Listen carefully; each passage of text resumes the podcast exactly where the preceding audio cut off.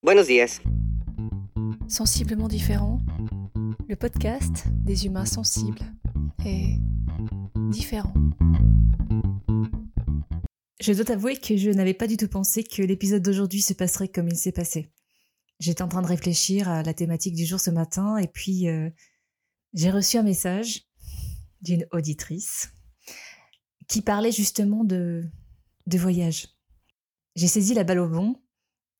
Je lui ai demandé s'il serait d'accord pour euh, témoigner, pour raconter euh, son histoire. Et contre toute attente, elle a dit oui. Je tiens à remercier sincèrement toutes celles et tous ceux qui m'envoient des messages. Vous m'inspirez. C'est vraiment un kiff dans ma vie, tout ce qui est lié à la spontanéité et la synchronicité. Salut Cet épisode fait partie d'un challenge du podcast J'envoie 2023, initié par la géniale équipe de l'Académie du podcast. Et j'en profite pour souhaiter un joyeux anniversaire à Amélie Delobel. Un jour, un thème, un podcast. Le sujet du jour, c'est un voyage transformateur. Tu vas rencontrer Elise et son voyage incroyable. Je ne voudrais pas te spoiler, mais je t'invite à te laisser emporter par son voyage autant extérieur qu'intérieur. Et je te donne rendez-vous à la fin de cet épisode. Je m'appelle Magalidé, je suis un humain, maman quatre fois, thérapeute en kinésiologie, enseignante pendant 20 ans dans tous les sens, chercheuse et amoureuse de la vie, mi-punk, mi-poète. Je t'invite aujourd'hui à cheminer avec moi.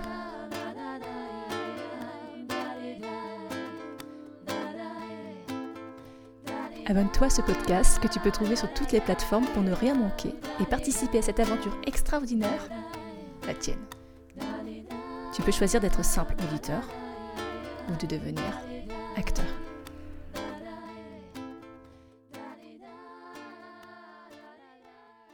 Sensiblement différent.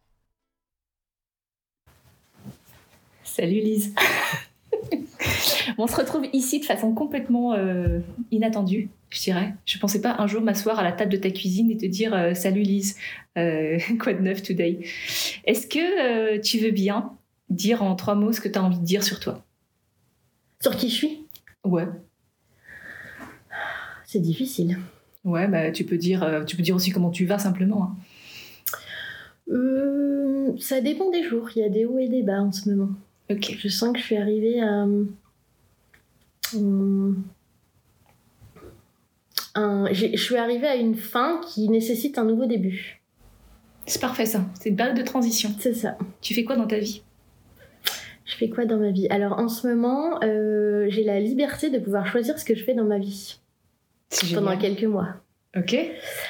Euh, sinon, euh, ben, ça dépend comment j'ai envie de me présenter. Soit je dis que je suis juste une serveuse, soit je suis juste une maman, ou soit je suis 36 personnes à la fois. Peut-être que tu es 36 personnes à la fois. Peut-être, Ok.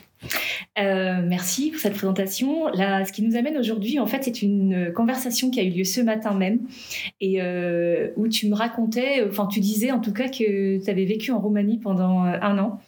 Et en fait, ça m'a fait tilt complètement parce que j'étais en train de réfléchir à mon sujet du jour qui est un voyage qui vous a marqué ou transformé.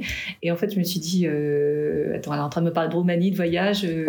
j'ai un peu, j'avoue, j'ai un peu saisi l'opportunité comme elle se présentait et je t'ai dit, Lise, est-ce que tu es d'accord pour parler de ton voyage? Et ce à quoi je ne m'attendais pas, c'est que tu as dit oui. Moi non plus, en fait, je crois que je m'y attendais pas. T'es un peu barré, non? Ouais, je crois. J'aurais pu dire ça d'ailleurs, dans qui je suis. oui, mais je crois que c'est ça. Peut-être que c'est ça qui nous unit. Et euh, est-ce que tu veux bien parler justement de, ce voyage? Ou pourquoi tu as choisi ce voyage-là comme, euh, comme voyage de transformation? C'est vrai parce qu'en en fait, j'aurais pu en choisir plein d'autres. Parce que j'ai visité plus d'une dizaine de pays d'Europe. Je suis allée aux États-Unis, euh, euh, je suis allée aux Antilles plusieurs fois, et pourtant, eh ben, je crois que celui-là, il restera euh, comme un, un peu comme un avant et un après. Ok. Donc il a vraiment été marquant dans ton chemin de vie. Mm. Donc euh, tu peux nous en parler en deux trois mots de ce voyage? Alors déjà peut-être parce que en fait ça a cassé comme une routine euh, dans ma vie d'ado euh, du moment, qui était un peu toute tracée, où on va au primaire, on va au collège et tout d'un coup boum! À la fin du collège là les parents ils décident qu'ils veulent lâcher tout lâcher leur taf et partir s'expatrier pendant trois ans au début, qui ont fini, par un an euh, dans un autre pays déjà, dans un pays très à l'est, euh, dans un pays qui sort d'un chaos. euh, et qui est très différent de ce qu'on vit à ce moment-là chez nous. Quoi. Donc toi, tu as 15 ans quand tu pars? J'ai 14 ans quand je pars, j'ai 15 ans là-bas. Ok. Donc tu as 14 ans, tu découvres un pays, vous partez en camion, vous traversez la France, vous traversez l'Europe, vous débarquez devant une frontière. Ouais on doit attendre à la frontière parce que euh, il faut passer la douane, il faut faire viser les passeports, il faut éventuellement euh, inspecter l'intérieur du camion. Alors l'année du déménagement, il était plein euh, jusque tout en haut, de tout en haut, de blindé, tout ce qu'on avait pu mettre, on l'avait mis d'ailleurs. On avait aussi une voiture. On est parti avec un camion et une voiture. Et je me souviens avoir fait les 2000, les 2000 km dans la voiture avec un tabouret entre les jambes. Il n'y avait pas de place ailleurs pour mettre ce fameux ah Oui, ça, ça marque une vie quand même. Ouais, ouais, ouais, ouais. Et la voiture qui, en plus, pendant le trajet, tombe en panne, euh, qui, à chaque feu, euh, cale. ok. Il n'y avait plus de ralenti, quelque chose comme ça. Et... Ambiance. Voilà, ambiance. D'accord. Euh, donc tu arrives à la frontière, finalement vous réussissez à passer. On passe. Je pense par rapport au contexte assez facilement. Ça doit se compter en heures, mais pas en jours, parce que ça peut, euh, à ce moment-là, ça peut être en jours. Mais nous, c'est en heures, et on retraverse euh, toute la Roumanie, et on arrive dans l'appartement qui était déjà réservé pour nous. Euh. Et donc là, choc de culture. Énorme choc de culture. Même si on avait eu un avant-goût mm. l'été précédent, alors, je crois qu'une des conditions, une, des seules conditions qu'on avait données aux parents avec ma sœur, c'était euh, par contre, euh, on n'arrive pas la veille de la rentrée parce que euh, on veut voir comment c'est, où elle est l'école et tout ça. On est arrivé la veille de la rentrée. voilà. ne jamais dire ne pas. Ok. Donc les meilleures conditions pour se sentir à l'aise dans un nouvel environnement. Se sentir, ouais, tout à fait. Ok. Donc là, si, si tu dois résumer ce qui t'a vraiment marqué dans le contexte, tu parlais de l'accès à l'eau notamment. Alors l'accès à l'eau, on va dire que nous on n'est pas trop mal lotis parce qu'on a quand même, euh, on est dans un appartement qui est dans la l'axe, enfin la rue la plus euh, moderne et aisée euh, de la capitale, et donc on a quand même de l'eau, on va dire 70-80% du temps toujours qui sort au robinet, pas toujours clair. Ok. Mais globalement on a de l'eau, on n'a pas non plus de problème d'électricité ou peu en tout cas, pas, c'est pas très très marquant, mais c'est pas le cas euh, partout. Par exemple, c'est pas toujours le cas à l'école. Parfois, il n'y a pas de chauffage à l'école, euh, qui est une école française, hein, qui fait partie euh, de l'ambassade, etc. Où il fait très chaud, au contraire, parce qu'il n'y a pas de, de demi-mesure. Le climat, le climat, ça a été une des choses les plus rudes de cette année-là. Entre le moins 20 l'hiver et le 45 l'été. Du continental euh, pur, quoi. Voilà, bien. Euh, Donc ça, t'étais pas habitué, c'est. Euh, on n'était pas prêt. Et puis après, les 40 l'été, c'est pas, il y a pas de clim, hein, c'est. ouais. C'est 40 net. 40, voilà. en, pleine, en pleine tronche. Hein. ok. l'école là-bas, les, peut-être tu as noué des liens avec les jeunes de ton âge? Alors l'école là-bas, donc moi en fait, je rentre au lycée. J'arrive là-bas, c'est ma, c'est mon année de seconde. Seconde, ok je rentre au lycée. Bon, déjà, c'est un peu rude parce que euh, bah, c'est l'entrée au lycée. Et, en plus, euh, bah, il y a en gros une classe. Euh, bah, une classe de seconde, une classe de première, une classe de terme, et en gros une classe de 15 personnes. Ok. Et dans les 15 personnes, il doit y avoir 5-6 Européens, les autres, c'est des Roumains. D'accord. Donc je crois que dans ma classe, il y avait deux Français, euh,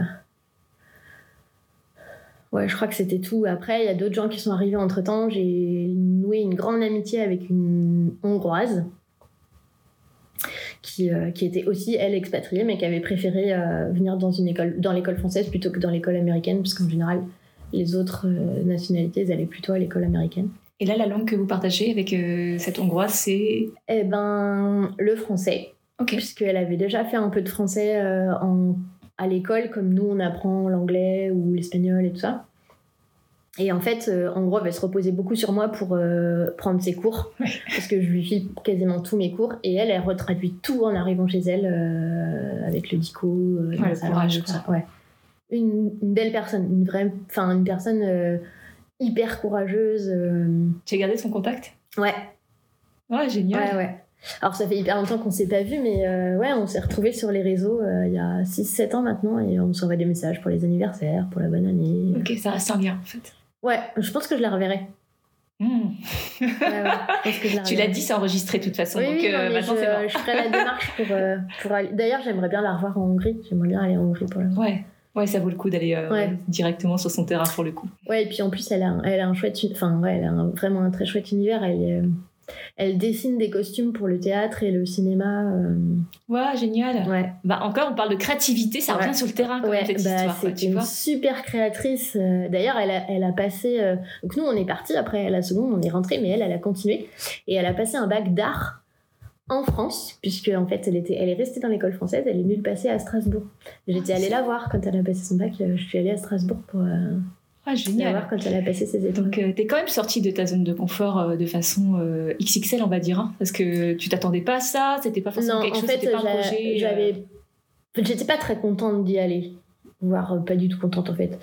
et jusqu'à ce qu'elle, elle arrive, je crois que j'étais pas très bien. et ma soeur non plus d'ailleurs. Et quand après, je me suis beaucoup attachée à elle, en fait, après, j'avais presque plus envie de partir. Parce que vraiment, elle est. Enfin, c'était presque devenu mon âme sœur, tu vois. On était vraiment. C'est comme si de toute façon, toutes les deux dans la galère, on allait euh, s'aider pour se sortir de cette situation. Tout surmonter quoi. Et en faire un truc euh, où euh, finalement on est sortis ensemble, on est allé dans des soirées, on a fait des trucs, on a vécu notre jeunesse en gros au-delà de notre environnement. Et ça c'est une rencontre ouais, du commun quoi. C'était fabuleux. Et ses parents étaient vraiment. Enfin, j'ai fait plein de trucs avec elle. Son père il travaillait dans la compagnie aérienne roumaine. Du coup, je suis allée dans le cockpit, dans le cockpit d'un avion et, euh, et le, le, pilote, il a bougé le, le manche de l'avion euh, comme ça devant moi pour me montrer ce que ça faisait, tu vois. Euh, genre quand tu tournes à droite, quand tu tournes à gauche, j'étais là, il y a des gens dans l'avion, pourquoi il fait ça? On est en plein vol. C'est ça. Il est pas un peu québécois, lui, eh sur les bords sais pas, je sais pas. ça se faisait pas trop, hein, d'ailleurs, à cette époque-là, hein, de jouer comme ça avec les avions. Oh, vache, non, carrément pas. Donc là, en fait, tu as vécu quand même quelque chose qui est euh, vraiment hors du commun. Toi, tu es sorti comment de, toute cette expérience, de tout, ce, que tu as fait exploser dans, tes cadres, dans tes codes? Bah, C'était vraiment facile. Tu vois, avec du recul aujourd'hui, je me dis c'était facile parce que j'étais quand même à l'époque de l'innocence de l'adolescente où tu te sens quand même, t'es hyper pas bien dans ton corps, dans ta tête, tout ça. Mais à la fois, il peut rien t'arriver vraiment de. T'as pas de limite t'as pas de peur. C'est ça. T'as des peurs, mais en même temps, euh, transgresser les peurs ou les limites ou les, les trucs euh, nouveaux, ça fait aussi partie de cet environnement-là. Euh, ma sœur l'a beaucoup moins bien vécu. elle avait quel âge? elle, a trois ans de moins que moi, donc elle est rentrée en cinquième. Ok. elle, elle s'est pas du tout intégrée, elle a pas du tout réussi à se faire d'amis, enfin qu'on pu l'aider autant. Et c'est aussi en partie pour ça qu'on est rentré, parce que après, moi, euh, euh, bah, clairement, euh, c'était génial parce que de toute façon, mes parents, ils n'étaient pas trop sur mon dos par rapport aux résultats. je, en freestyle. Je rebondis sur ce que tu as dit dans un des derniers podcasts. Jusque-là, toutes les deux, on gazait bien à l'école et ils n'ont jamais eu besoin de s'occuper de nous. On a toutes les deux un an d'avance, tu vois. Enfin, on a tracé notre route. Comme ce que tu as dit sur les codes de tu travailles bien, ben, tu fais anglais, allemand, latin, parce que de toute façon, tout le monde fait ça tu suis ta route. Là, pendant cette année-là, on les a pas trop eu sur le dos, alors que ma mère, elle était quand même très branchée euh, réussite. Mais très branchée réussite parce que euh, son credo, c'était un peu, de toute façon, quand t'es une femme dans la vie, t'as pas le choix. Faut que tu veux t'en sortir, il faut réussir. Parce que ça te donne la liberté de pouvoir choisir ta vie. Donc on était un peu dans ce truc-là. Sauf que cette année-là, euh, on n'a rien branlé. en mode one again. Voilà, on est chez les Roumains de toute façon, donc là. Euh, euh, J'avais même des cours, c'était le CNED. Ok. Donc tu vois, parce qu'en fait, le tronc commun, il était dispensé sur place, mais dès que tu prenais des options, moi j'avais pris l'option éco par exemple, bah ça, il n'y avait pas de prof. Ouais. Donc ben voilà, tu faisais avec le CNED et tout, tu renvoyais, tu renvoyais pas, bon, tu pouvais dire que tu l'avais fait ou pas. C'est resté. Euh... bon, ça, je l'ai payé après. On est rentré en France, je l'ai payé. Mais bon. Tu penses que ça a changé ton regard sur l'éducation? Non, je crois pas. Je pense que dès qu'on est rentré en France, elle a repris. Euh... Mais surtout le tien Non, parce qu'en fait, ça a juste été comme une année de liberté. D'accord. Et quand on est rentré, en fait, je crois que je l'ai tellement payé que je me suis dit, ah non, mais ça c'est nul, je peux pas faire ça. Je vais pas revivre, ah non, ça. Je vais pas revivre ça. Et, en fait, le côté confortable que j'avais vécu à ce moment-là, en me disant, je m'en fous. Après, euh, c'était pas. Non.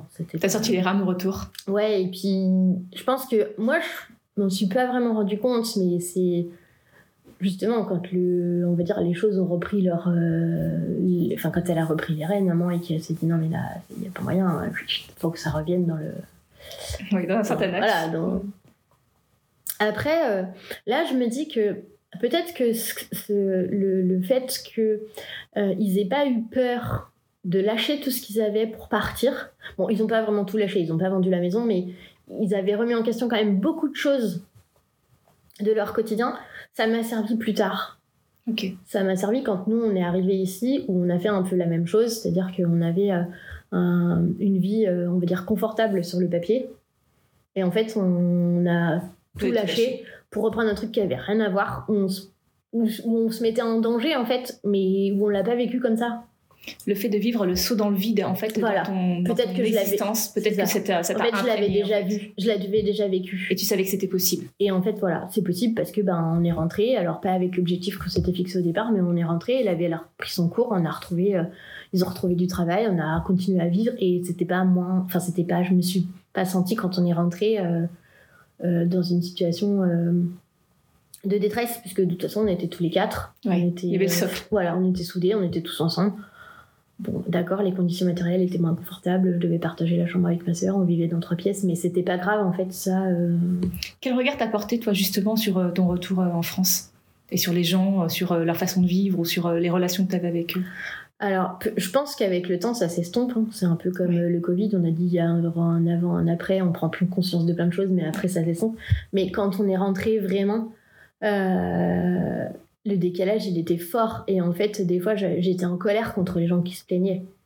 Tu vois, de me dire, euh, mais arrêtez les gens, euh, juste le fait d'avoir euh, une douche tous les jours, du chauffage, de pouvoir aller dans le supermarché, d'avoir de l'abondance de, mm. de nourriture. Ça a remis en perspective en fait les, les besoins fondamentaux et ce que c'est que justement avoir besoin ou avoir ce que c'est que posséder quoi. Mm. Ok. Est-ce que ça t'a marqué dans tes choix? Je sais pas, je suis pas sûre que ce soit euh, marque, enfin que ça m'ait euh, guidé ou impacté dans mes choix, mais par contre, ça m'a souvent impacté quand de temps en temps, moi aussi, je partais à la dérive en me disant Ah ouais, j'aimerais bien voir si, ah ouais, j'aimerais bien ça, me dire Allez, c'est bon, arrête. Hmm. tu sais ce que c'est que le vrai besoin. Tu regardes tout ce que tu as au lieu de voir ce que tu pas. Aujourd'hui, tu te sens euh, dans une phase de transition. Mm. Est-ce que tu penses que cette expérience qui ressort aujourd'hui, elle est aussi une force chez toi qui peut te permettre de, t'inspirer euh, pour avancer? Eh ben en fait, c'est ça qui me dérange aujourd'hui, c'est que j'ai l'impression que je suis devenue plus frileuse et c'est ça qui me perturbe parce que je me demande pourquoi là j'y arrive pas. Ok. Et si tu te remets dans la peau de celle qui était euh, en voyage à cette époque-là, qu'est-ce que qu'est-ce que tu ferais là que tu n'as pas ben, Je crois qu'en fait il y avait maman. Ok. Et j'ai l'impression que c'est ça là qui. qui bloque. Ouais. Parce que quand on est arrivé là, elle était là aussi. En fait, c'était juste de me dire ok, le socle, il est là.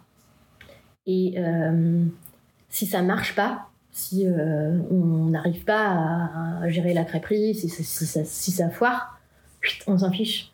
On retourne vers le socle, on retourne chez les parents. Et il n'y a pas de. Certes, ça sera peut-être un échec, mais ma, vie ou mes enfants ou mon couple, tout ça, ça sera pas en péril. Parce que, ben, hop, on retourne, on reprend sur soi, c'est pas grave, on en tire les leçons, on continue, on retrouve du taf. Et là, le socle, il est plus là. Est-ce que ton socle, il a pas juste changé? Si, il faut accepter que ce soit moi le socle. Ok. Et que euh, bah, ça repose sur moi et que je me fasse confiance et que. Est-ce que tu peux être juste ton propre socle? C'est ça.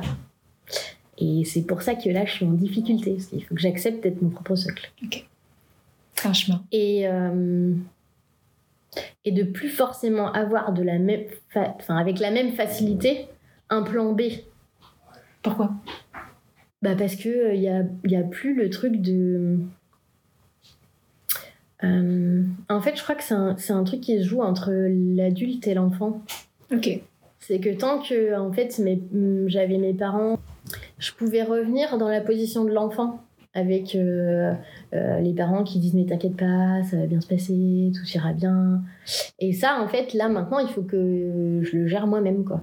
Tu sais qu'en fait, ces phrases-là qui disent, en fait, c'est ce sont juste des mots, mais qui n'ont la certitude de rien non plus quand tu le dis. Oui, mais bien Donc, sûr. En fait, tu peux utiliser les mêmes mots. Des phrases que nous, on dit aussi à nos enfants et qu'on n'est pas du tout sûr de ce qui va se passer derrière. Exactement. Mais en fait, c'est juste euh, un acte de foi quelque part. De dire que euh, tu auras la force de faire face et tu auras la créativité de, de, rebondir. Et en plus, le pire, c'est que j'en suis sûre. Tu vois, je suis sûre que, euh, que j'aurai la force de le, de le faire et la créativité aussi. Mais en fait, euh, je j'ai pas encore l'élan de lâcher et de me dire euh, euh, ok là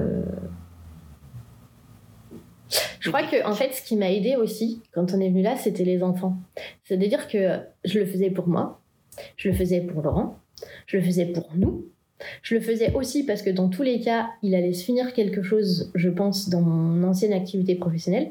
Mais je le faisais aussi parce que j'avais la sensation que c'était bon pour mes enfants. Alors, je vais te proposer un truc. C'est de garder cette énergie, en fait, de te dire que tu peux le faire pour tes enfants. Mais les enfants, en fait, tu peux les impacter par des discours ou par euh, des phrases qui sont rassurantes. Mais surtout, et tu l'as dit toi-même, tu les impactes par ce que tu fais. Oui. D'accord? Donc si tu trouves pas la force de faire les choses pour toi-même, mm. en, tout cas, tu peux avoir conscience que ce, que ce que tu vas faire et ce que tu vas oser faire, c'est que tu vas leur permettre de le faire aussi. Oui. Tu vois ce que je veux dire? Et ton socle, en fait, il est toujours là. C'est le même socle, tu as la même force, en fait. En plus, tu as grandi et tu es nourri de l'amour que tu as, que tu as reçu.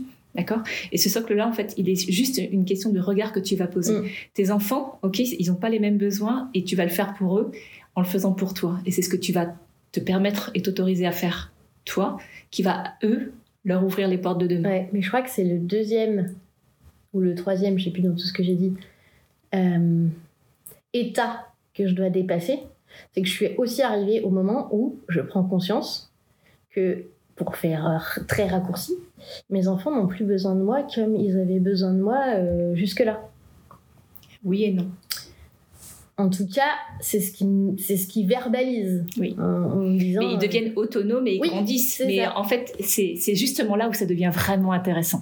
C'est quand ils sont dans une forme de, création de leurs propres idées, de leurs propres choix et qui sont dans cette phase-là. En fait, eux, ils vont, ils vont te regarder non pas comme la mère nourricière. Par contre, ils vont te regarder comme humain à part entière. Et mm. vraiment, enfin, il y a quelque chose qui est vraiment lié quand même dans la, dans la, les ascendants, les descendants. Mais ce que tu vas t'autoriser à toi, ce que tu vas rayonner toi, en fait, ça va les nourrir directement. C'est-à-dire que eux, ils vont se dire ah ouais, elle, elle a la courage de faire ça. Elle est en train de, surmonter euh, ces obstacles et ces montagnes. Mais c'est en fait c'est une porte ouverte vers leur propre épanouissement. Mm. Donc si toi tu es heureuse, si toi tu es euh, tu, euh, tu sautes en plein vol, si toi tu rayonnes, en fait c'est exactement ça qui va leur permettre eux d'être pleinement eux-mêmes à leur façon. Oui. Et c'est exactement là. Et tu as cet endroit-là. Voilà, c'est sûr. Voilà, je suis là. Et, et je me dis, ok, euh, ils ont plus besoin de moi, comme tu disais, pour être la mère nourricière. Euh, elles me disent qu'elles ont plus besoin de moi. Euh, enfin, elles, elles, me le disent pas, mais jusque-là, en fait, tout mon emploi du temps était calqué sur leur emploi du temps. C'est-à-dire, je me rendais disponible à la fin de l'école, je me rendais disponible au début de l'école, je me rendais disponible tout le temps où elles allaient être à la maison. Aujourd'hui, le temps où elles sortent de l'école, ben parfois elles sont plus à la maison. Donc j'ai du temps, que je dois te réapproprier. Voilà. Et là, je me dis, ok, qu'est-ce que j'en fais? Et en même temps, elles, disent ce que tu dis. mais vas-y, fais tes activités, fais tes trucs. Euh, vas-y, en fait, nous, on, c'est pas, on n'a pas besoin de toi, mais nous, ça va quoi voilà, nous, on va faire un autre truc. Et en plus, tu seras un peu moins sur notre dos, ce serait bien aussi. Donc, euh, va faire tes activités. voilà. Mais les enfants, ils sont sages, en fait. Ils ont, ils ont vraiment tous les messages, il est là, en fait. Hein. Voilà. Maintenant, il n'y a plus qu'à toi accepter que tu puisses t'autoriser à faire. Et accepter que. Euh, ben, que ce rôle de maman poule, il est, il est fini en fait. Mais c'est pas comme une fatalité, mhm. juste que ben voilà. Euh, tu passes à autre chose. Voilà. En fait, c'est juste un état différent. C'est ça. Mais je crois que je l'aimais tellement ce rôle-là. Enfin, je l'aime tellement euh, que j'ai du mal en fait à me dire ah. Sois la maman poule de ton enfant intérieur, si tu as envie d'être maman poule de quelque chose. Mais en même temps, je suis euh, alors amoureuse, c'est peut-être pas le terme, mais euh, de des êtres que sont en train de devenir mes enfants, tu vois. J'adore, je kiffe. Elles sont différentes et j'aime les petites personnes qu'elles deviennent. Ça, ça me, enfin, oui, ça me fait du bien de me dire que, ben ouais, clairement, elles sont. Qu'est-ce que tu souhaites pour elles? Qu'elles soient heureuses. Eh ben alors, euh, sois heureuse. qu'elles continuent en fait, qu'elles continuent leur chemin là, euh, comme elles sont en train de faire si tu veux qu'elle soit heureuse, sois heureuse. Tu vois, ça va vraiment, les, les, chemins, ils vont se matcher comme ça, en fait. C'est un... T'es prête. Lise, en fait, je te remercie vraiment euh, du fond du cœur pour ton authenticité. Et euh, en fait, je suis sûre qu'il y aura plein de gens qui auront envie de savoir ce que tu vas faire. en fait, ce que vous savez pas, c'est qu'elle là, elle est déjà en train de passer des caps et d'avancer, quoi. Donc, euh, je m'attendais pas du tout à ce voyage-là, mais je te remercie vraiment du fond du cœur pour, pour, voilà, pour ta vérité de nous offrir ta vérité. Pour moi, c'est toujours des actes d'amour. Donc euh, voilà, je suis très touchée et je suis très hum, motivée pour regarder ce que tu vas faire. Mais même pas trop la pression. Hein. Non, je ne pas de pression, je regarde juste. tu as tout le temps devant toi. Ouais. D'accord. Merci à toi en tout cas. De rien. Un épisode au cœur euh, de l'histoire, au cœur des émotions. Si tu l'as aimé, je t'invite à le partager en me taguant ou à mettre 5 étoiles sur ta plateforme préférée. Sensiblement différent.